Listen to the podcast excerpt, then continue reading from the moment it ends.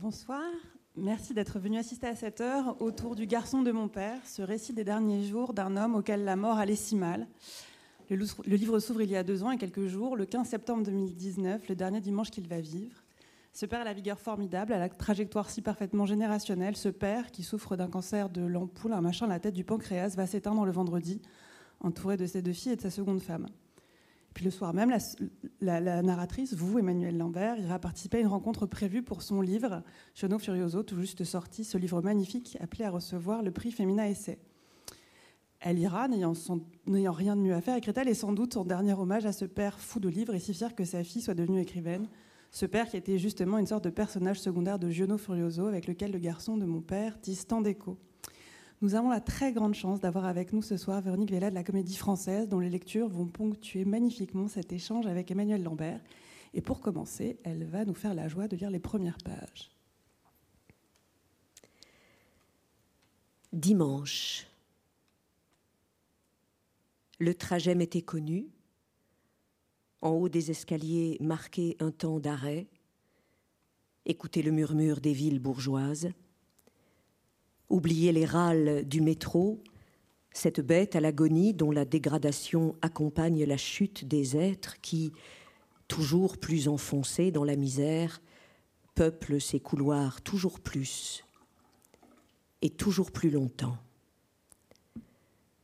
Alors, entrer dans un domaine où la lumière du jour enrobe une forme de vie positive, heureuse de son propre confort je serais triste, hélas, et craintive.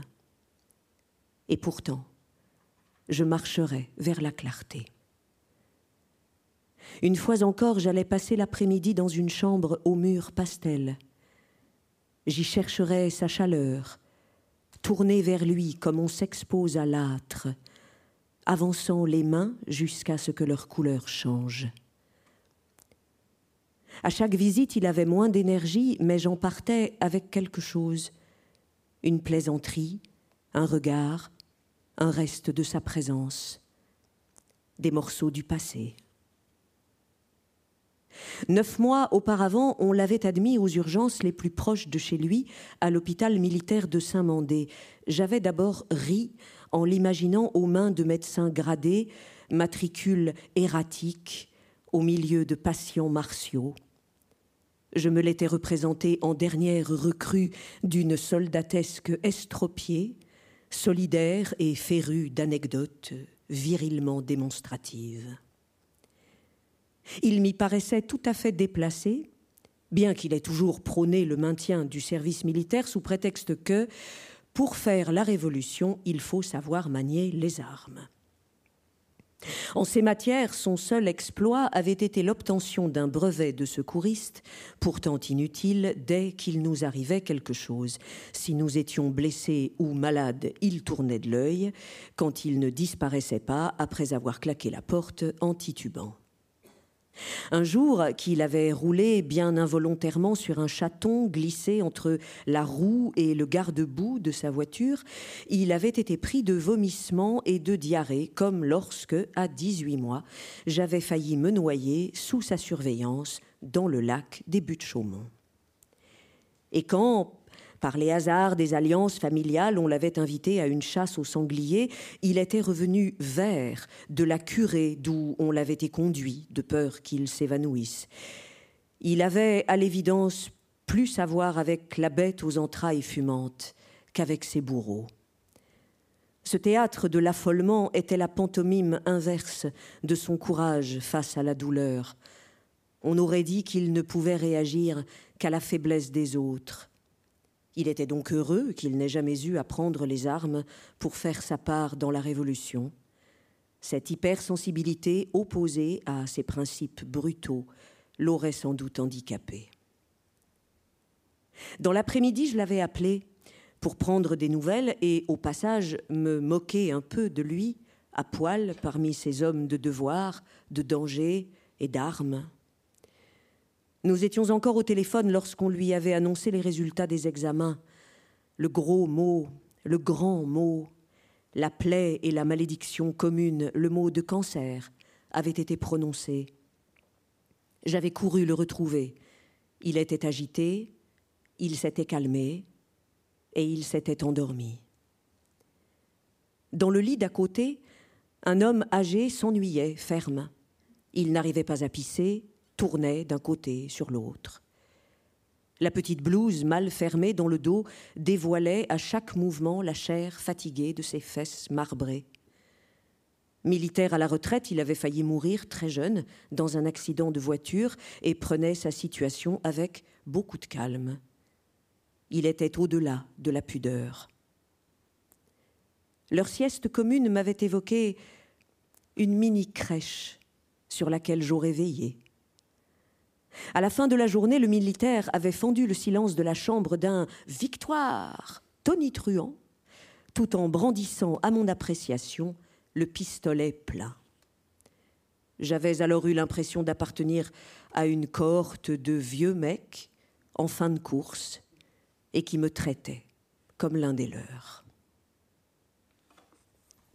Merci beaucoup. Je voudrais peut-être commencer euh, par vous interroger sur les paradoxes euh, qui apparaissent dès, qu'on prend le livre, c'est-à-dire que ce, texte s'appelle Le garçon de mon père et pourtant la, couverture nous montre une petite fille de toute évidence. Et puis euh, l'exergue est une citation qui est tirée de Sido de Colette, qui est le roman de la mère par excellence, mais c'est une citation qui concerne son père et qui dit Très précisément, mon père et moi, nous n'acceptons pas la pitié. Notre carrure la refuse. Est-ce que vous pourriez vous expliquer sur ces paradoxes qui accueillent le lecteur d'entrée? Oui, je vais, je vais le tenter de le faire. Bonsoir. Alors, je vais peut-être commencer par, euh, par mon amie Colette, euh, qui est une écrivaine pleine d'avenir que j'aime beaucoup, euh, et qui a écrit un merveilleux livre d'enfance qui s'appelle Sido qui est donc le, livre qui est illuminé par la présence de sa mère. Hein. La mère sature tout l'ouvrage, le, souvenir, les couleurs, les odeurs, la chair. Mais il y a une figure discrète dans ce livre, il y a une figure secrète à l'intérieur de ce livre, et c'est son père, euh, dont elle regrette finalement de ne pas avoir creusé davantage euh, la relation. Et euh, moi, j'aime beaucoup en littérature les personnages secondaires. Voilà, je J'aime beaucoup ça et j'aime beaucoup ça aussi dans la vie, c'est-à-dire dans le souvenir. Quand on essaye de se remémorer quelqu'un, je trouve que c'est quasiment impossible de se remémorer la personne sans remémorer tout ce qu'il y a eu autour et parfois même des choses très, qui paraissent très banales ou très anecdotiques. Et euh, la, beauté de ce livre de Sido, pour moi, c'est ça, c'est la chose cachée euh, au, cœur de la très grande lumière diffusée par la mer.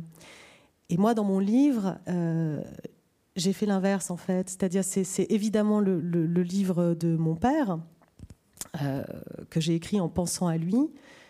C'est une chose sur laquelle on reviendra, je pense, tout à l'heure. Mais plus la figure de mon père s'affirmait dans le livre, et plus celle de ma mère souterrainement faisait, son chemin.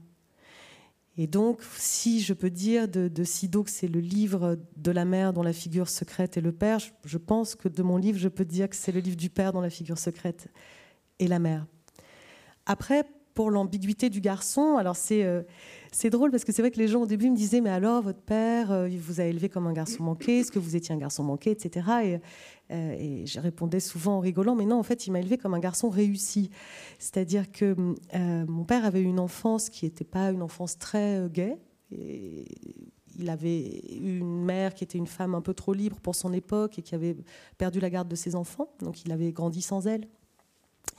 Euh, et, j'ai toujours été convaincue qu'il m'avait élevée, euh, non pas comme le garçon qu'il aurait voulu que je sois moi, mais euh, comme le garçon qu'il aurait voulu être lui, petit. Je, crois vraiment ça, que quand on a des enfants, qu'on le veuille ou non d'ailleurs, hein, qu'on s'efforce d'échapper à ces choses-là ou pas, il y a une part de nous qui prend par la main l'enfant qu'on a été et qui le console et qui, et qui donne à cet enfant-là ce n'a pas eu, nous, dans l'enfance, ou ce dont on a cru qu'on manquait. Et, mon père m'a donné l'enfance heureuse qu'il n'avait pas eue, mais comme si j'avais été lui. Et donc l'histoire de ce livre, c'est aussi de démêler finalement euh, cet écheveau-là, euh, tout en le réunissant. C'est-à-dire, au fond, il y, a, y, a, deux petits garçons qui se donnent la main à l'intérieur de ce livre. Il y a lui et il y a moi. Et puis moi, à un moment, je, je prends la tangente et je, je deviens autre chose qu'un garçon.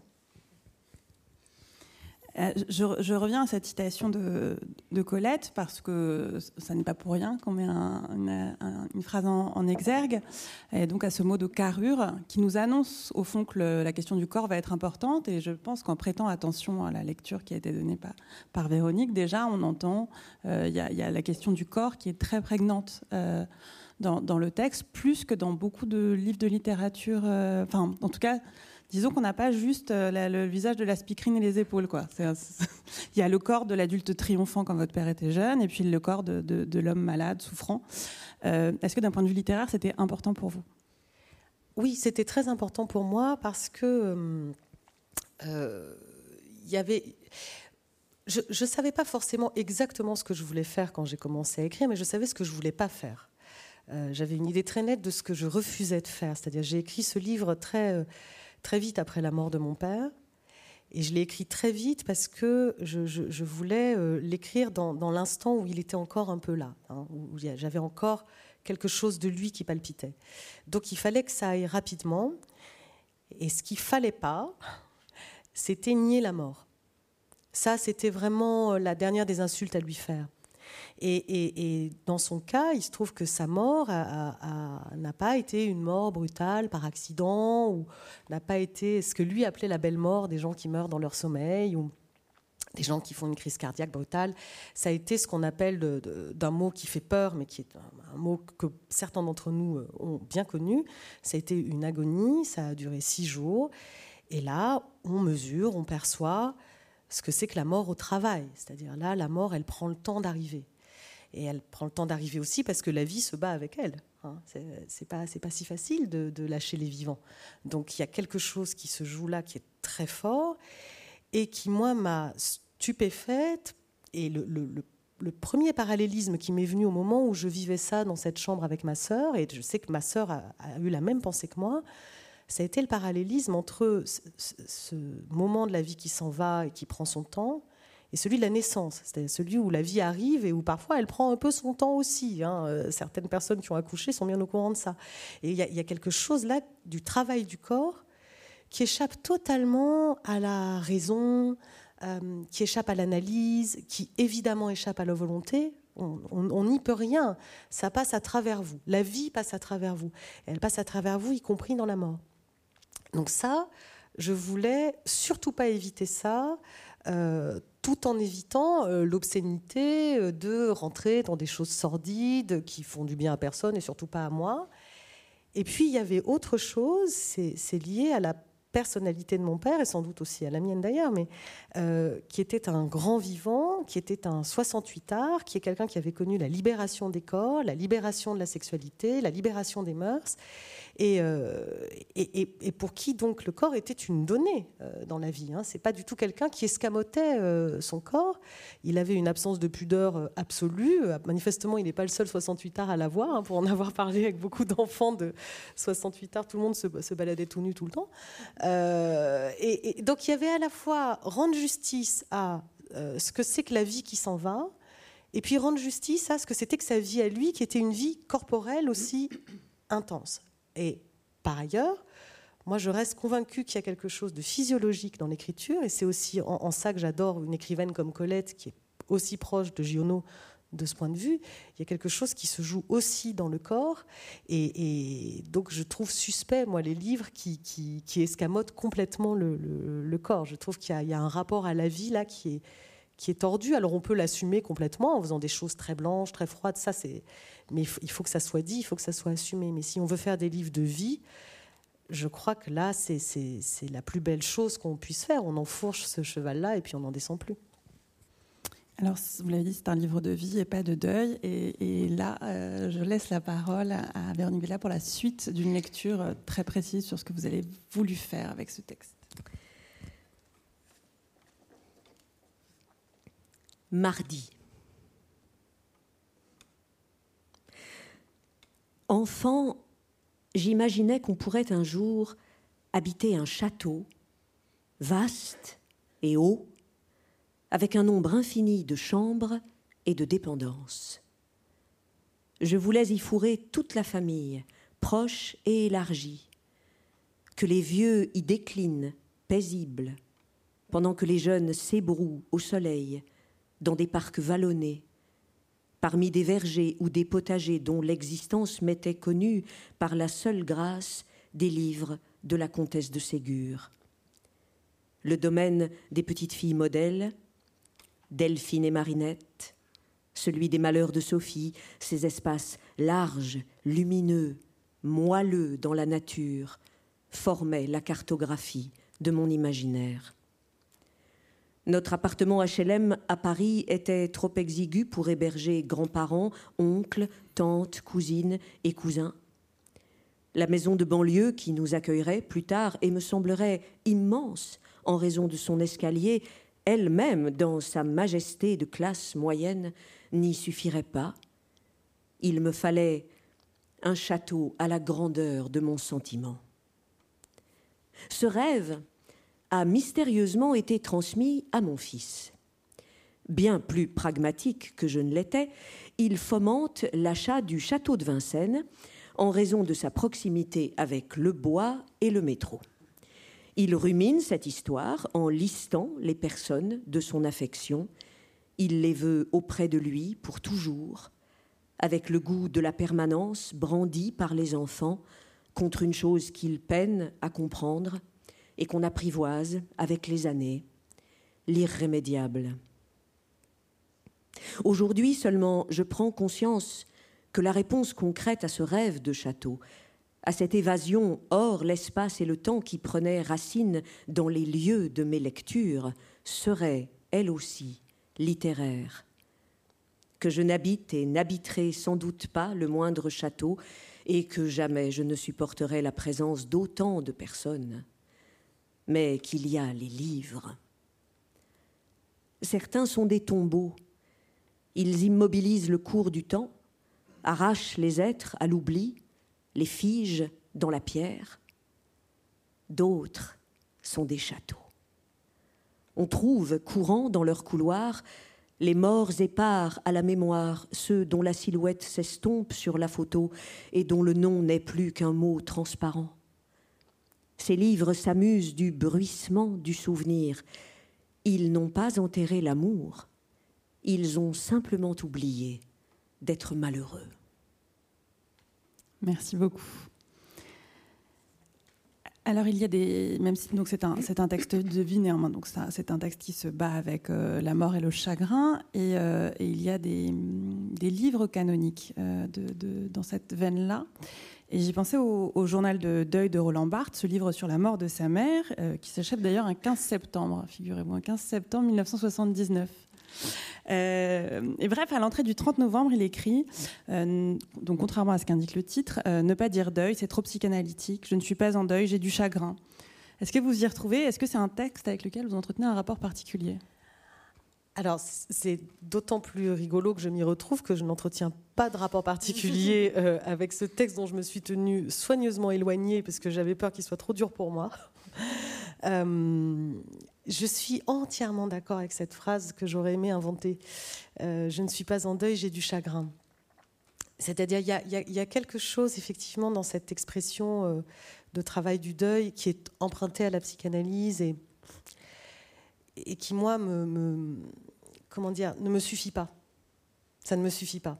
De, savoir qu'un jour, j'aurai digéré, que j'aurai accepté, que, la, vie continuera et que, euh, bien sûr, ça arrivera. Ça, c'est, voilà. Il y a des gens qui ne le font pas et qui sont dans, ce qu'on appelle des deuils pathologiques et qui euh, et qui vivent comme des ombres. Mais c'est pas la majorité des gens. On finit tous par faire le deuil, comme on dit. Mais le chagrin, c'est autre chose. Le chagrin, c'est une matière vivante. Euh, c'est quelque chose qui vous, qui vous tombe dessus sans prévenir, qui peut s'en aller. Et, je pense que même quand on a fait son deuil, on n'en a pas fini d'avoir du chagrin. Et, et, je dirais aussi que le chagrin, c'est pas la même chose que la tristesse. C'est-à-dire, il peut y avoir des chagrins doux, il peut y avoir des chagrins, je n'irai pas jusqu'à dire des chagrins joyeux, mais des chagrins teintés du souvenir du bonheur, voilà, teintés du souvenir de la joie. Euh, surtout quand les personnes dont on se souvient étaient elles-mêmes des personnes très vivantes et, joyeuses. Des, il y a des enterrements, je pense qu'on a tous vécu ça, des enterrements où tout le monde rigole. C'est pas, pas vraiment le lieu. et, en fait, c'est lié à la personnalité de la défunte ou du défunt, c'est-à-dire c'est la trace que laissent les gens, c'est une trace vivante. Voilà. Et donc le chagrin, oui, je pense que c'est quelque chose de vivant et de qui ne s'achève pas, voilà, qui ne s'achève pas. Et, finalement, tant qu'on a du chagrin, on est encore en train d'éprouver le sentiment et de le travailler et je, oui, je pense que Roland Barthes, lui aussi, est un écrivain qui a de l'avenir. Alors, comme il avait beaucoup d'avenir à l'époque déjà, euh, il exprimait dans le journal de deuil sa, crainte de faire de la littérature avec ce chagrin.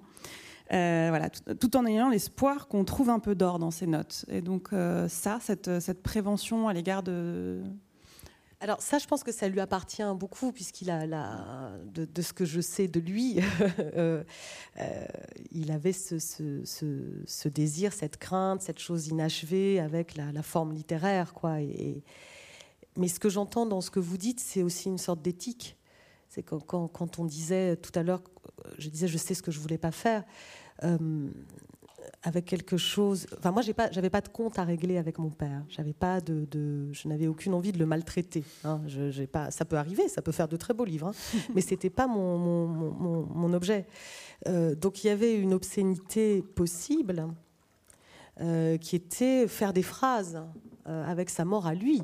et ça, évidemment, ça, c'est redoutable.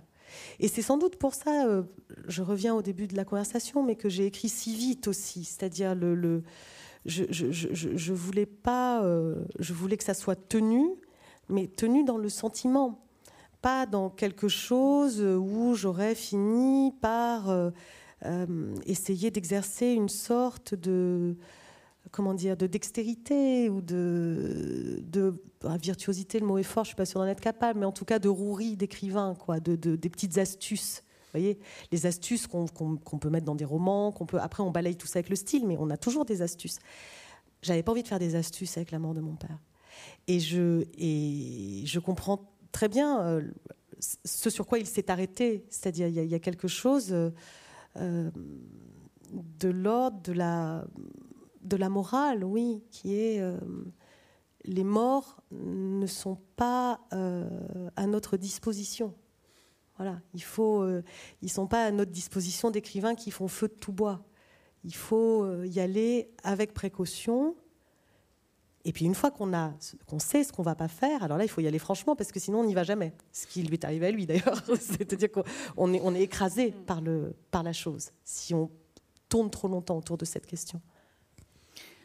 Alors sur la question de, l'écriture, des phrases qu'on fait ou pas, on a entendu qu'il y, a une langue très particulière euh, qui est la vôtre, mais qui, s'autorise des, mecs à poil, des... Est-ce que là-dessus, sur, la, langue, vous avez eu un travail particulier? Vous voulez dire euh, différent des autres livres Oui, différent des autres. Je pense que oui, mais je pense que c'était un peu malgré moi. C'est-à-dire que euh, d'abord, c'est mon seul livre autobiographique. C'est le seul livre où le, jeu du texte, c'est vraiment moi. La narratrice, c'est moi. Voilà. Euh, et, tout est vrai dans ce livre. Évidemment, c'est transformé par le, travail qu'on fait quand on écrit. Mais ça c'est pas un reportage, c'est pas un article de, journal ou c'est pas un livre documentaire sur ce que c'est que la mort. C'est autre chose qui m'intéressait. Moi, c'était le souvenir, c'était le sentiment, c'était la filiation, c'était de raconter tout ça, sa génération à lui, la mienne. Enfin bon, bref, je passe. Mais du coup, euh, comme c'est un livre d'enfance, il y avait quelque chose dans, l'état dans lequel j'étais quand j'écrivais, parce que j'avais du chagrin aussi quand j'écrivais. Hein, j'avais ce, euh, où il y avait l'enfant en moi qui, remontait. Et, j'aime beaucoup cette phrase de, Gide. Gide dit, euh, moi je viens d'une famille qui est, très, mélangée, mais il y a une, branche protestante très forte, calviniste même, hein. Donc, euh, ça rigole pas. Et, et, Gide disait, je suis un petit garçon qui s'amuse doublé d'un pasteur qui l'ennuie. Et, j'aimais beaucoup ça parce qu'il y avait le, Je pensais souvent à ça. Il y avait le, surmoi littéraire, justement, ce que dit Barthes, qui était attention, il ne faut pas que ça déborde et tout. Puis il y avait le petit garçon qui s'amuse, qui sortait de temps en temps. Et, ça, c'est la vérité du sentiment, de, la relation aussi que j'avais avec mon père, qui à la fois était un père, donc une figure d'autorité, de référence, de voilà, mais qui était aussi un, papa un peu spécial, comme, comme je le décris dans le livre. C'est lié à sa personnalité, à son histoire, aux effets de génération dont on a parlé. donc il y a cette dualité-là, oui, que, vous soulignez entre euh, la nécessité d'un truc tenu pour pas verser dans voilà ce que je voulais pas faire, et puis euh, puis peu à peu l'enfant qui est là et qui, dit mais moi j'ai le droit d'être là aussi et j'ai envie d'un peu rigoler. Est-ce que, euh, puisque c'était votre premier texte autobiographique, même si par exemple La tête haute, on s'en rend compte maintenant, donc qui était paru à la Manufacture des livres, était un, emprunté à cette histoire familiale, en tout cas. Donc, même si, donc, même si c'était votre premier texte, euh, le fait que ce soit votre premier texte autobiographique, est-ce que vous avez vécu, euh, enfin découvert cet effet de l'écriture sur la mémoire, de, comment d'un seul coup des choses qui étaient enfouies très très très très loin par le geste corporel de l'écriture apparaissent? Alors je dirais que c'est l'inverse. C'est-à-dire que j'ai plutôt vu l'effet de la mémoire sur l'écriture parce qu'il a fallu faire avec des choses justement très très archaïques, quoi. Euh, bah, là, quand on, voilà ce dont on parle. Le livre, il est structuré. Il y a, six journées. Hein. Donc, c'est les jours que, ma sœur et, moi et, la, seconde épouse de mon père passons à l'hôpital à l'accompagner. Donc, dimanche, lundi, mardi. Les six journées. Donc, c'est cette marche-là hein, qui, qui, se fait. Euh, donc, c'est. Euh, je vais le dire un peu platement, mais c'est la vie et la mort. Voilà, c'est pas, évidemment, on est un peu court quand on dit de quoi parle votre livre, vous dites la vie et la mort, les gens sont là, bon d'accord, merci. vous en aurez pour votre argent. oui, voilà, c'est ça, vous ne serez pas déçus. Mais il y, a quelque chose de, cet ordre-là. Et donc, évidemment, quand, quand c'est ce matériau-là qu'on touche, quand c'est aussi puissamment euh, vécu qu'on l'a vécu euh, à ce moment-là, bah, ça vous renvoie à des choses très très lointaines en fait. Ça vous renvoie à des souvenirs extrêmement primaires, quoi, de, de même euh, peut-être même des souvenirs recomposés, mais des souvenirs même d'avant le langage, donc évidemment d'avant l'écriture. Donc la question, c'est qu'est-ce que l'écriture, euh, qui, est quelque chose, on le souhaite en tout cas d'articuler, de, voilà, de, euh, qu'est-ce que l'écriture peut rendre de ce surgissement de choses qui justement se traduisent dans le corps, qui viennent sans prévenir, qui remontent à la surface? Et comment est-ce qu'elle peut leur rendre justice? C'est-à-dire comment ne pas euh, les mettre sous cloche, en fait Comment les, les, les, les laisser dans, dans leur... Euh, euh, dans, ces, bulles là qui remontent à la surface, ça, ça c'est un vrai, une vraie question d'écrivain. Comment on fait pour que ça reste encore mobile, pour pour pas figer le truc dans du béton et puis voilà, et puis que ça, ça, ça soit juste à mourir d'ennui en fait? Et alors, comment on fait? On fait de son mieux. on fait de son mieux. Je, pense que, je, reviens sur la vitesse, je pense que euh, la vitesse a été très importante parce que euh, elle a évité l'autocensure. Parce qu'évidemment, il y, y a, ce risque-là. Euh, vous citiez le mec qui n'arrive pas à pisser, le type qui est à poil, enfin il y en a d'autres. Ah bon, c'est pas non plus un livre ordurier. Hein. Je voilà, pas, pas été atteinte du syndrome de la Tourette à la mort de mon père, je vous rassure. Mais, mais si on repasse trop, il y a un petit censeur en nous qui se réveille et qui dit mais quand même, quand même, hein, est-ce que vraiment tu te fais pas plaisir? Est-ce qu'on a vraiment besoin de ça? Est-ce que voilà. Quand on va vite comme ça dans, l'urgence et dans la nécessité, en fait, on n'a pas le temps de se censurer. On a, juste le temps de faire ce qu'on sait faire avec nos réflexes d'écrivain, c'est-à-dire de, savoir quand c'est pas bon, quand ça va pas, quand c'est pas le bon rythme, ça sonne pas bien. Mais ce truc social qui est euh, quel regard on va porter là-dessus, on n'a pas le temps de l'avoir. Et je pense que si ce livre n'avait pas été écrit vite, il n'aurait pas été écrit du tout. Mais ce qui était aussi, c'est marrant parce que vous, avez une longue carrière de psychanalyste devant vous, Raphaël, parce que en, parlant, je me rends compte que c'était aussi ce que je pensais de mon livre sur Giono, que j'avais écrit vite aussi, parce que Giono était tellement écrasant que si je l'avais pas écrit vite, je n'aurais pas écrit non plus, parce que je me serais laissée écraser par, par son œuvre à lui, au fond. Donc il y a quelque chose qu'en psychanalyse on appellerait le surmoi, euh, qui fait pas de mal non plus en littérature. Des fois, on aimerait bien qu'il y en ait, un peu plus de sur moi, mais euh, qui là est, un peu pris de court par la vitesse. Et la vitesse, c'est aussi la vie. C'est aussi le fait qu'il faut que ça avance, qu'il faut que ça galope. Quoi. Il ne faut pas rester euh, figé. Et vous, l'avez écrit vite, nonobstant, il y a un temps de publication qui est un petit peu plus long que ça. Enfin, vous, auriez pu avoir euh, des remords, enfin, vous auriez pu avoir le temps de le reprendre beaucoup, et ça, vous vous l'êtes interdit? Oui, relativement, oui. oui. C'est-à-dire, j'ai beaucoup discuté quand même avec mon éditeur, avec Manuel Carcassonne, mais c'était euh, des interventions. C'était jamais des interventions, euh, comment dire, euh, qui m'obligeaient à changer des choses. C'était des, questions. Là encore, on est dans une maïotique. C'était des questions qui m'amenaient à réfléchir. Mais sur la composition et le style, non. Les interventions que j'ai faites ont été des interventions euh, presque de tuyauterie, quoi, de technique pure, c'est-à-dire ce mot-là intervient trop souvent, euh, là il y a trop de subordonnés, vous voyez, des, trucs vraiment d'artisanat. De, voilà, les interventions c'était de l'artisanat. Mais à partir du moment où j'avais la composition qui était qu'il y avait les, les jours à l'hôpital, parce que parmi les choses aussi euh, que j'appelais l'obscénité que je voulais éviter, il y avait évidemment la question du suspense, c'est-à-dire j'allais pas introduire un suspense là-dessus, quoi. Enfin, bref. Donc, il fallait qu'il soit clair dès le début pour le lecteur qu'il n'y aurait pas de miracle. C'est-à-dire que parfois dans les livres, il y en a, mais dans, la vie, il n'y en a pas. Donc, je tenais à cette structuration-là. On marche vers ça. Et à partir du moment où j'avais ça et où j'avais décidé de laisser surgir les souvenirs, j'ai très peu touché. J'ai juste retouché comme un, artisan reprend pour que ça soit mieux, quoi, pour que l'angle soit mieux mais on ne change pas la, structure ni la tonalité. Alors, vous avez évoqué euh, le, lien avec euh, Giono Furioso. Euh, donc, votre père était un des personnages, enfin, était un personnage secondaire. Il apparaissait très, très légèrement, mais son, son apparition était marquante. donc, vous l'avez écrit pendant qu'il était malade.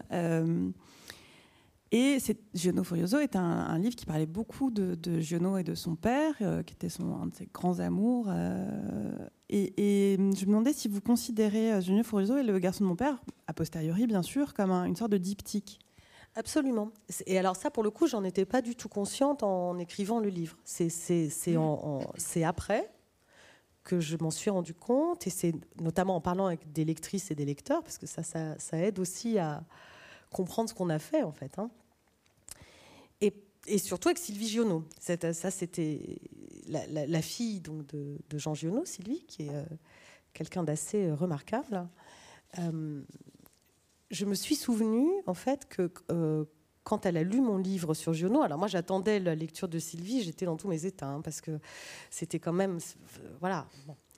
Et, et, elle m'a dit cette chose magnifique qu'elle a. Elle m'a dit Vous m'avez rendu mon père. Et en fait, il y a des vases communicants entre ces deux livres. C'est-à-dire qu'effectivement, mon père était dans le livre sur le sien, sur, euh, sur Giono. Euh, et là, d'une certaine manière, je me suis rendu mon père. C'est-à-dire la, la mort me l'a arraché. Euh, on ne gagne pas contre la mort dans la vie, jamais. Mais dans la littérature, on peut. Et, donc, je, me le suis rendu. Voilà. Comme à elle, je le lui avais rendu vivant, quoi. Et, puis il y a d'autres. Euh, après, j'ai commencé à réfléchir aux autres vases communicants possibles, évidemment, entre les deux livres. Alors, il y a, c'est vrai que moi, je pensais beaucoup à Colette en écrivant, mais je pensais aussi à, beaucoup d'autres. Et puis, je pensais particulièrement à un livre de Giono qui s'appelle Mort d'un personnage, qui est, à mon avis, un de ses plus beaux livres. En tout cas, moi, c'est peut-être le livre de lui que je préfère, avec euh, Jean Lebleu, qui est son grand livre d'enfance. Et Mort d'un personnage, c'est un livre qui n'a pas du tout eu de succès parce que le titre n'était pas très engageant, donc les gens n'ont pas eu envie de le lire. c'est un peu dommage. C'est vraiment une merveille. Et ça décrit euh, aussi une agonie, euh, qui est euh, l'agonie de Pauline, l'amoureuse du Sar sur le toit, donc qui est très âgée, et, c'est son petit-fils, Angelo, donc hein, la descendance qu'elle a eue avec Angelo le hussard. C'est son petit-fils qui lui prodigue des soins. Et il y a, comme toujours chez Giono, cette attention extrêmement aiguë à la vie qui palpite sous la peau, au désir qui est encore là, à l'appétit qui est encore là. Donc c'est vrai que Mort d'un personnage, c'est un livre aussi euh, qui m'a accompagnée parce que moi j'ai été euh, bouleversée par l'œuvre de Giono en général dans, cette chose qu'il a de, s'accrocher à la vie, mais dans la, la, plus infime de ses manifestations, quoi, dans le moindre atome. Euh, mon interprétation, qui est pas non plus, faut pas, faut pas être grand devin pour la faire. Hein. C'est évidemment quand vous avez fait la guerre de 14 à 20 ans, vous avez intérêt à être bien accroché à la vie derrière. Donc, donc voilà. Donc oui, il y a des, y a des. Je, pense effectivement maintenant que, que, ces deux livres peuvent tout à fait fonctionner ensemble. Il y avait une scène au début, enfin assez tôt dans, Juno Furioso, où votre éditeur, Emmanuel Carcassonne, vous disait Mais, où êtes-vous dans, vos livres? C'est donc de vous planquer oui, oui, c'était. Mais il n'avait avait pas tout à fait tort, c'est-à-dire il, pointait une chose intéressante qui était que euh, moi j'avais peur de Giono et euh, comme on a peur des gens qu'on aime vraiment beaucoup, donc on a peur de leur faire un, un mauvais coup en écrivant sur eux, de ne pas être à la hauteur en fait. Et, c'est un livre de lectrice, Giono Furioso, c'est un livre qui assume totalement euh, le parti pris, en fait. C'est-à-dire, euh, euh, le risque de ce livre, c'était que les autres lectrices et lecteurs de Giono ne retrouvent pas le leur, parce que c'était tellement personnel qu'ils pouvaient dire, mais qu'est-ce qu'elle raconte celle-là? Donc moi, j'étais un peu impressionnée par tout ça. Emmanuel m'a dit, mais elle est où la lectrice en fait? Parce que c'est un livre de lectrice, mais il, la faut pour qu'on comprenne. Il avait raison. Donc j'avais tendance effectivement à me cacher, voilà, à me cacher aussi euh, euh, pour, euh, pour de mauvaises raisons, de, peut-être de manque de courage, de, de difficulté à s'exposer, je ne sais pas. Mais en tout cas, ce qui est sûr, c'est qu'il a, à ce moment-là, ça a ouvert quelque chose et c'est encore là qu'on trouve une communication entre les deux livres, puisque le passage que Véronique a lu sur la lecture, c'est aussi le prolongement de ce que l'irruption de, ma personne, alors qui je vous rassure, qui n'occupe pas tout le livre sur Giono hein, quand même, hein, mais euh, qui, est, un peu là, c'est le prolongement de, ce qu'elle dit au fond euh, de son rapport au livre des autres. Dans ce livre, donc, vous racontez l'histoire euh, familiale de votre père, qui est, le fils d'une scandaleuse, euh, vous l'avez dit. Est-ce que, euh, de son vivant, vous auriez hésité à l'écrire de cette manière strictement autobiographique, enfin revendiquée, quand la réalité des faits? Du vivant de mon père? Ah non, pas du tout. Il aurait adoré. Donc c'est alors ça, j'avais aucun, ça pour le coup, j'avais aucune difficulté avec ça. Il était, je, je pense que Giono Furioso est le dernier livre qu'il a pu lire. Après, il n'avait plus la force. Et euh, il, est, il est dedans et il était enchanté d'être dedans. Euh, même si d'ailleurs, il y a peu de paragraphes sur lui, aussi par pudeur, parce que c'était des moments où il était à l'hôpital, où il commençait à, aller moins bien, donc, euh, et où je décris ça, l'affaiblissement. Il était enchanté. Donc ça, je, n'ai aucun doute sur le fait que je l'aurais écrit, je pense exactement... enfin, c'est curieux à dire, mais oui, exactement pareil. Oui, oui, oui. Il, avait reçu comment le, livre euh, qui était inspiré de... Ah non, c'était inspiré de l'histoire familiale maternelle. Ah oui, alors la tête haute, oui, Betty, c'est ma mère. alors elle, elle l'avait pris comment, dites donc? Attendez, on fait un point sur ah la bah famille. Alors moi, ma grand-mère, elle l'avait très bien pris parce que ma grand-mère, elle savait pas lire. Elle, venait, elle était née en, 1911 euh, en Algérie et euh, elle, a, elle a perdu sa mère à 7 ans et son père l'a collée à l'orphelinat où elle a subi toutes sortes de mauvais traitements. Elle n'a reçu aucune instruction. Ensuite, elle a été esclavagisée par des amis de la famille. Enfin, elle a eu une enfance, c'est euh, Cosette euh, plus plus. Et, euh, et ensuite, tout s'est bien terminé. Elle a vécu heureuse, elle a eu ses enfants. Enfin, voilà, c'est quelqu'un qui a eu une vie très heureuse. Elle disait toujours j'ai eu une vie très heureuse sauf le début. Et, et, donc de savoir qu'elle avait inspiré le, le personnage d'un livre, pour elle, c'était... elle adorait les émissions littéraires. Moi, ça m'a toujours fasciné. C'est quelqu'un qui n'aime pas lire et qui regardait apostrophe, qui n'aime pas lire, qui ne sait pas lire, mais qui aimerait savoir lire. Et elle, avait appris à déchiffrer un peu. Elle, pouvait déchiffrer des choses, mais elle ne pouvait pas lire de livres. Quoi. Et elle adorait apostrophe. Elle trouvait tous ces gens fabuleusement intelligents. Elle adorait ça. Moi, elle me collait devant apostrophe.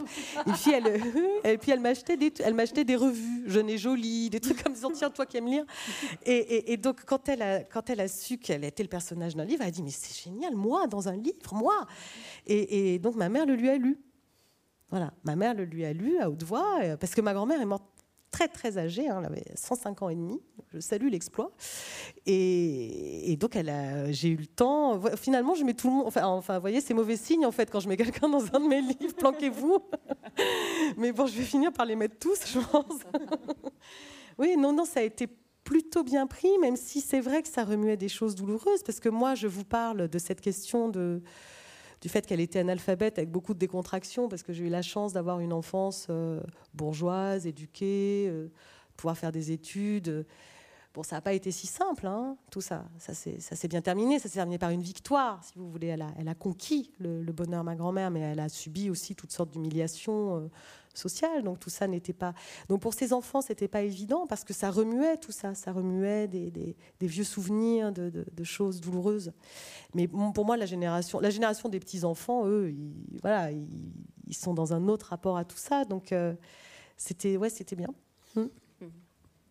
Mais en fait, du coup, vous avez une famille qui, de part et d'autre, vous a poussé dans la voie de l'écriture. Votre, parce que vous, vous décrivez aussi un père très fier de, ah oui, alors, mon père, oui, oui, mon père, il voulait que j'écrive. Alors, il voulait tellement que j'écrive que pendant longtemps, j'ai pas écrit, évidemment, parce que on est, on est ce qu'on est. Donc, euh, il, m'avait offert un, journal intime quand j'avais, euh, je sais pas, 10 ou 11 ans. Vous savez, avec les cadenas, les cœurs. Euh, en me disant vas-y écris évidemment j'ai jamais écrit je j'étais atrocement gênée je trouvais ça terrible enfin bon j'étais j'étais vraiment pas du tout et puis ensuite quand il me disait mais enfin tu devrais écrire je la mais non tu sais pas évidemment une fille et son père. Quoi. Donc j'ai mis un peu de temps. Euh, je ne sais pas s'il avait été plus discret, je ne sais pas si je m'y serais mis plus tôt, je ne peux pas le savoir. Ce que je sais, c'est que je viens de deux familles où il y a des... J'ai des origines très mélangées socialement. Hein. Il y a des gens, euh, il y a de la, grande bourgeoisie très lettrée, des avocats, des gens très cultivés, et puis des gens vraiment d'extraction extrêmement modeste. Donc ça fait un mélange assez détonnant. Euh, mais tout le monde, tout le monde avait un point commun, c'était l'amour de l'art et de la beauté. Voilà. Des choses qui avaient été transmises, euh, je ne sais comment d'ailleurs, je pense peut-être par le secteur associatif, peut-être par l'Église d'une certaine manière, pour les, les milieux catholiques. Peut-être j'ai un peu perdu le fil de comment ces gens très très très modestes étaient aussi euh, finalement ouverts à toutes ces formes d'art. Toujours est-il qu'ils l'étaient. Et donc, en fait, j'ai même pas été poussée, c'est que j'ai baigné dans ça. J'ai baigné euh, dans un environnement où il y avait des gens qui étaient euh, tous extrêmement enthousiastes dès qu'il s'agissait de parler d'art, même s'ils n'étaient pas instruits, et, et, qui étaient des gens formidablement intelligents et vivants, même s'ils n'étaient pas instruits. Et donc, j'ai très tôt aussi fait la différence entre l'instruction, la culture et l'intelligence. Il y avait, il y avait, ce, différentiel-là qui était assez intéressant aussi. Donc quand on a été élevé comme ça, d'une certaine manière, c'est presque... On n'a pas grand mérite à s'intéresser à la littérature, à la... voyez, quand on a baigné dedans comme ça, ça vient tout seul. Ce qui est plus difficile, c'est de trouver le courage effectivement d'écrire et de s'exposer. Ça, c'est plus compliqué. Vous écrivez euh, dans Le garçon de mon père, mon père, le dieu imprévisible de mon enfance, avait pour, pour moi un livre dans une main, un instrument de musique dans l'autre. Est-ce que pour vous, la musique et l'écriture, enfin, la, et la littérature sont, sont intimement mêlées? Oui, pour moi, c'est pareil. Mais euh, j'insiste sur le pour moi, évidemment, parce que je ne suis pas en train de donner des définitions. Euh. mais moi, dans mon, j'allais dire dans mon corps justement, parce que j'en reviens à cette histoire de physiologie. C'est que il y a des livres. Ce livre-là, par exemple, a été écrit allongé. Je pouvais pas. Il me, demandait une telle dépense physique, j'étais obligée de m'allonger. C'est pas le cas de tous mes livres, mais celui-là, oui. Il y a, un investissement du corps. Euh, moi, j'ai baigné dans la musique depuis euh, vraiment la toute petite enfance et je, ne le dissocie pas. Voilà, la, musique des mots, la musique tout court, je, n'ai pas de, distinction. Et, donc quand j'écris, c'est même pas que je, lis à haute voix pour entendre la musicalité. J'ai pas besoin de me lire à haute voix. Je l'entends déjà en fait. J'ai pas, j'ai pas besoin. En revanche, j'ai besoin que ça, que ça pulse. J'ai besoin que, ça, soit rythmé. C'est pour ça aussi que je parle de cette chose physique, c'est-à-dire euh, je, taille là-dedans, quoi, comme, comme, euh, comme on ferait de la, des percussions. Voilà, ça, ça, moi, de manière intime, oui, pour moi, c'est très lié. Tout à l'heure, en, évoquant votre grand-mère, vous disiez que pour les générations suivantes, c'était autre chose. Donc la, question de la dégénération, on l'a entendu un peu au cours de cette rencontre, est, importante et on l'entendra dans la, suite de ce qui va être lu par euh, Véronique Valla. Mais euh, est-ce que votre père vous apparaissait de son vivant comme typique de sa génération? Alors c'est oui, à l'âge adulte, oui. Plus jeune, évidemment, euh, bon, dans l'enfance, non. Euh, et à l'adolescence, oui, j'ai commencé à, voir. Euh, à l'adolescence, on commence à regarder ses parents d'un drôle d'œil quand même. Hein. ça dévie un peu. Hein. Et, donc j'ai commencé à le, regarder, oui, dans, son environnement général. Hein. Et il se trouve que mon père, par un hasard biographique, mais il a vraiment vraiment accompagné le mouvement de sa génération parce que euh, il n'avait pas fait vraiment d'études. Il, était fort à l'école, mais bon, il était très dissipé. Ensuite, il avait été militant trotskiste, donc ça, ça beaucoup occupé. Et puis, il était matheux et très matheux. Et comme il était très matheux, il a réussi à monter les échelons comme ça dans l'informatique. Donc il a, commencé euh, tout en bas, il surveillait les, salles des machines, enfin il était, euh, et puis petit à petit, il, s'est débrouillé et il a connu une ascension sociale considérable hein, grâce à ça. Et il se trouve que pour, euh, bah, pour nous qui avons grandi dans les années 80, évidemment, là, il y, a quelque chose qui arrive, c'est un torrent. Quoi. C'est, ce qui définit le monde dans lequel on est aujourd'hui. Donc là, il, m'est apparu à mesure que ça, que ça arrivait, comme ça, que je voyais les choses arriver, les ordinateurs, j'ai vu, alors on a vu la glorieuse histoire du Minitel, hein, mais ensuite il y a eu Internet. Et, mon père, il, me semblait à l'avant-poste à chaque fois. J'avais l'impression qu'il était. Euh, euh, il incarnait cette chose-là. Donc, donc oui, assez tôt, j'ai eu ce sentiment d'un truc générationnel. Mais c'est vrai que c'est plus tard, c'est vraiment à l'âge adulte que j'ai pu le mesurer, parce que je pense qu'aussi on n'a pas... Euh, tout à fait le sentiment de sa propre génération quand on est trop jeune. C'est-à-dire qu'il faut aussi qu'il y ait d'autres plus jeunes derrière pour qu'on se sente soi appartenir à une génération. Voilà. Euh, donc dans le passage que va lire très très peu de temps, euh, il, est, il est question des rapports de genre euh, dans cette génération et de la manière dont font les femmes ont été dupées. Enfin, tous les organes génitaux n'ont pas été libérés. C'est presque. Ils n'ont pas tous été libérés. De la même manière, à égalité. Euh, c'était important pour vous, de, à un moment donné aussi, de redevenir la fille de votre, de votre mère et la fille de votre genre. Enfin... Oui, absolument. C'était très important parce que c'est vrai que euh, notre génération a bénéficié des, acquis euh, euh, de la génération de nos mères. Alors il y a évidemment des hommes qui les accompagnaient aussi, hein, mais c'est quand même beaucoup de militantes, quoi. Hein.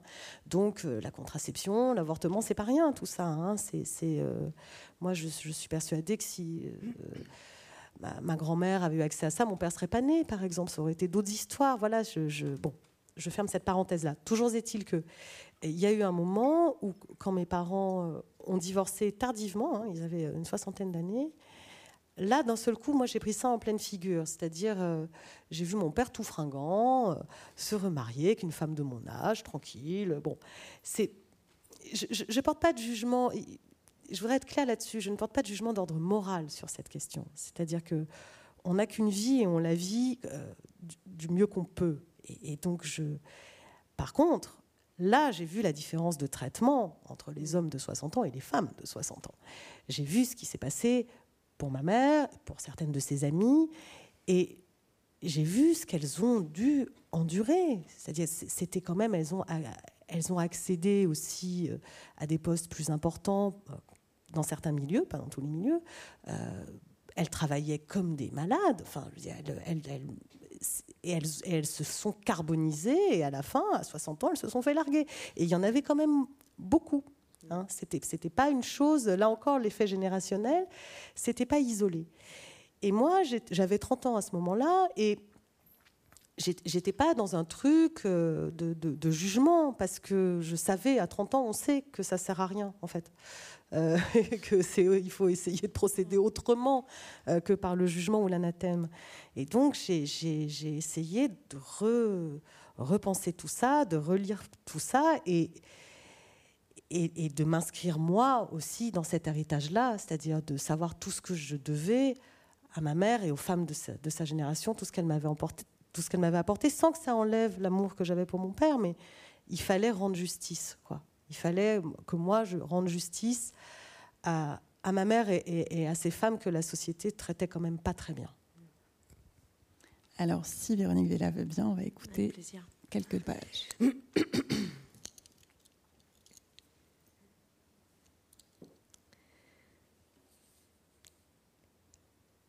Vendredi. Hier, j'ai rêvé que mon visage n'avait plus de rides. Je regardais mon reflet, sans joie. C'était simple, c'était normal, j'avais la bonne méthode. Il fallait ne plus jamais sourire, ne plus jamais pleurer, ne plus jamais rien faire d'autre qu'apparaître la bouche demi-ouverte avec cette expression qu'on attend aux femmes depuis qu'elles posent pour les journaux et maintenant les applications. Un peu entr'ouverte, la bouche, pas trop, les dents, c'est déjà un peu trop. Trop peu ouverte pour laisser voir la langue et le sexe au fond, la bouche synthétique. Pour durer, attirer le regard et l'estime, les propriétaires de ces bouches en vinyle ne s'alimentent que peu ou pas pas besoin d'une bouche vivante, ni d'une langue drue, rouge, humide, avide de tout. Elles se tiennent légèrement tordues, déhanchées pour mincir le genou, la cuisse, les mains posées sur les hanches pour que, formant un angle, la position du bras en affine le contour. Le menton est levé pour estomper le petit matelas de graisse là en dessous. La cuisse, le bras, la bouche entr'ouverte, le filtre. Ce qu'elle donne au monde est cette image sexualisée dans son absence de désir, érotisée dans sa propre mort. C'est le temps qui les gifle, leur dit qu'il passe sur elle, qu'il y a toujours une plus jeune, une plus belle, une plus facile, une plus-value sur le grand marché de la femme. Leur rêve c'est de disparaître en apparaissant, de s'effacer dans le lisse et dans la légèreté, de se faire oublier du monde dans l'extase ultime, celle de sa propre image. Dans le miroir de la salle de bain, mon visage sans rides ressemblait à celui de mon père au moment de sa mort. Le vendredi matin, ma sœur et moi sommes arrivés en même temps.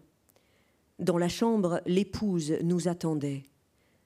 Sa douleur et son épuisement m'ont attendri, bien que j'ai toujours été trop vieille et mal aimable pour avoir une belle-mère de mon âge. Elle est sortie pour respirer un instant. Dans le lit, il était toujours là. La chaufferie résistait, à grand bruit.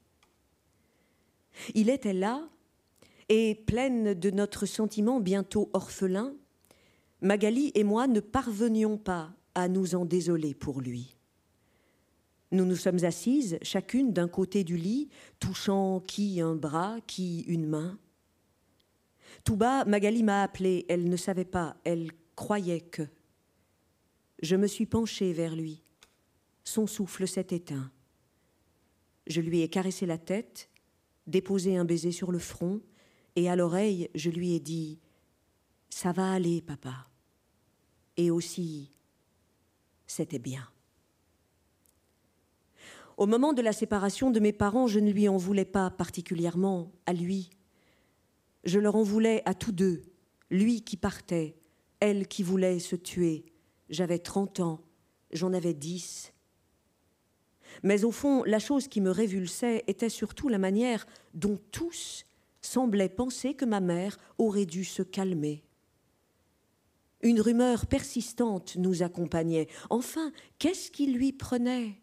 Il avait toujours été coureur. Elle aurait pu supporter cela plus longtemps. C'était une affaire d'années. Que n'était-elle à l'image des femmes avant elle? Qu'est-ce qu'elle avait à la fin? Il lui suffisait d'attendre. Vieillesse, prostate, c'est comme ça. Les hommes, ils sont comme ça. Qu'est-ce qu'elle avait à refuser l'ordre ancien, la vieille lune de la féminité nichée dans ces histoires où les jeunes filles rêvent à l'amour, attendent l'homme et pas ensuite toute une vie à le comprendre, c'est-à-dire à lui pardonner.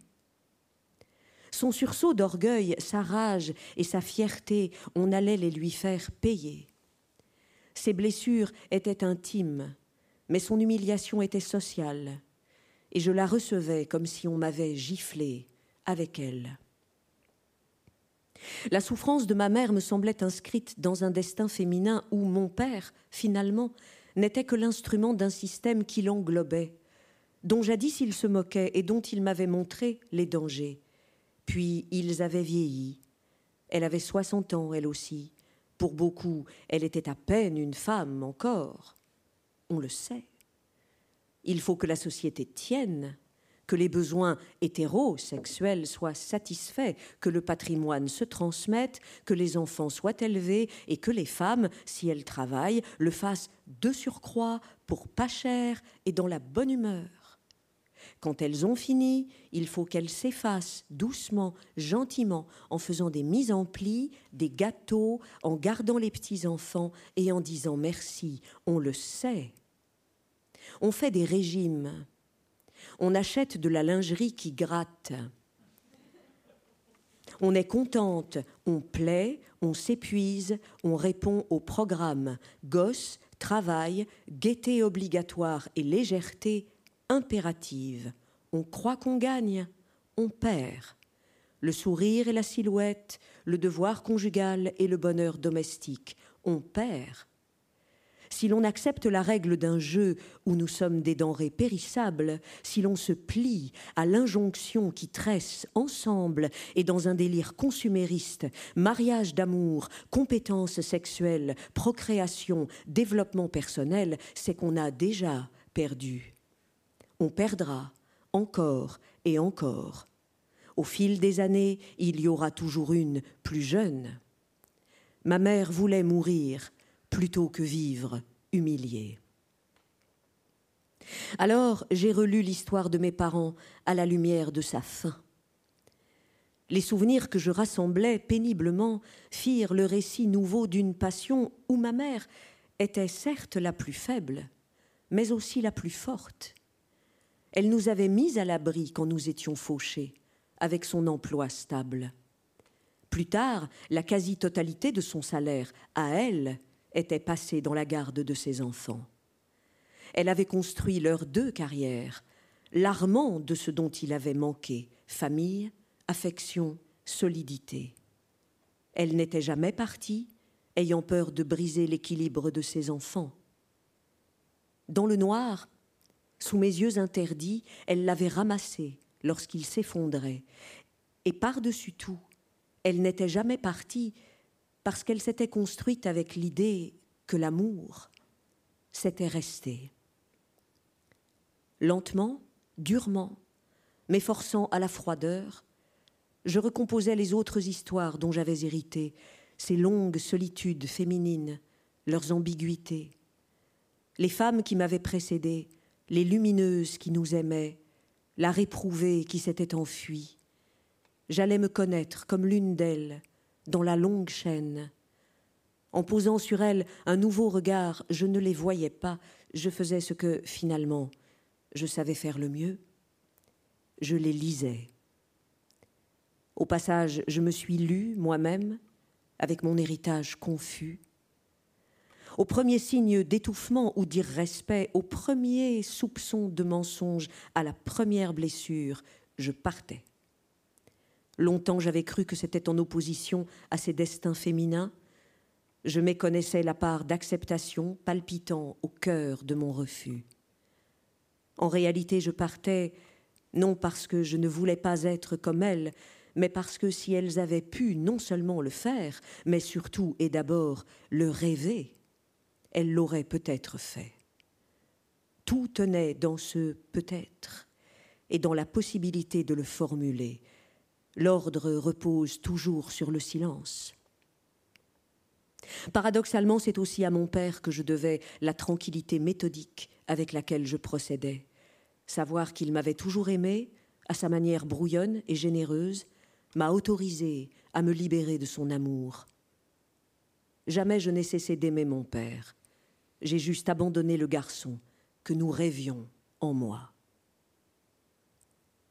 Sur la photo, mon grand-père est penché vers Betty. Par exemple, quelle belle femme. Ça doit être un des Noëls harassants où le clan maternel accueillait les autres. Tous deux s'amusent, sont élégants. Ils font à peu près la même taille, le père de mon père, la mère de ma mère, et persistent, à mon souvenir, dans une gaieté inusable.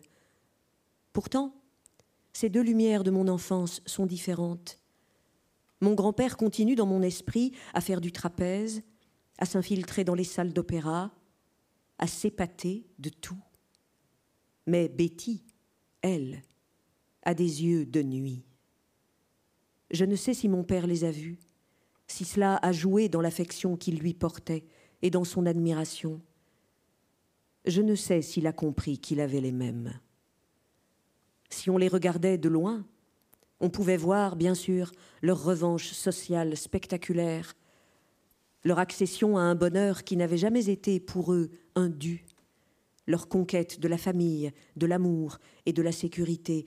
Mais si l'on s'en approchait, si l'on se frottait un instant à leur silence, on voyait surtout la nuit dans leurs yeux. Ils vous voyaient, vous regardaient d'amour, mais sous l'ombre, ils étaient tournés en eux-mêmes. Leurs sentiments tombaient dans un trou au fond duquel se tenait une petite bête vorace et peureuse, attachée à un piquet, attendant qu'on la nourrisse. En vous aimant, ils gavaient leurs enfances malheureuses avec ce qu'elles auraient voulu dévorer. Leur filiation était pleine de trous, et du coup la mienne aussi.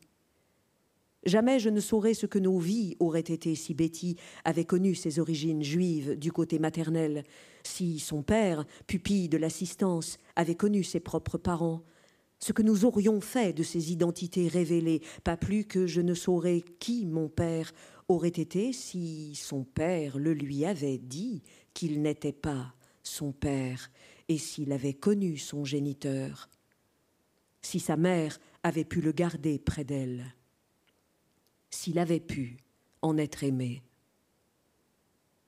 Je n'ai jamais souhaité rêver ces vies-là ou les écrire comme l'Uchronie positive et réparatrice d'histoires tristes. Cela ne m'intéresse pas.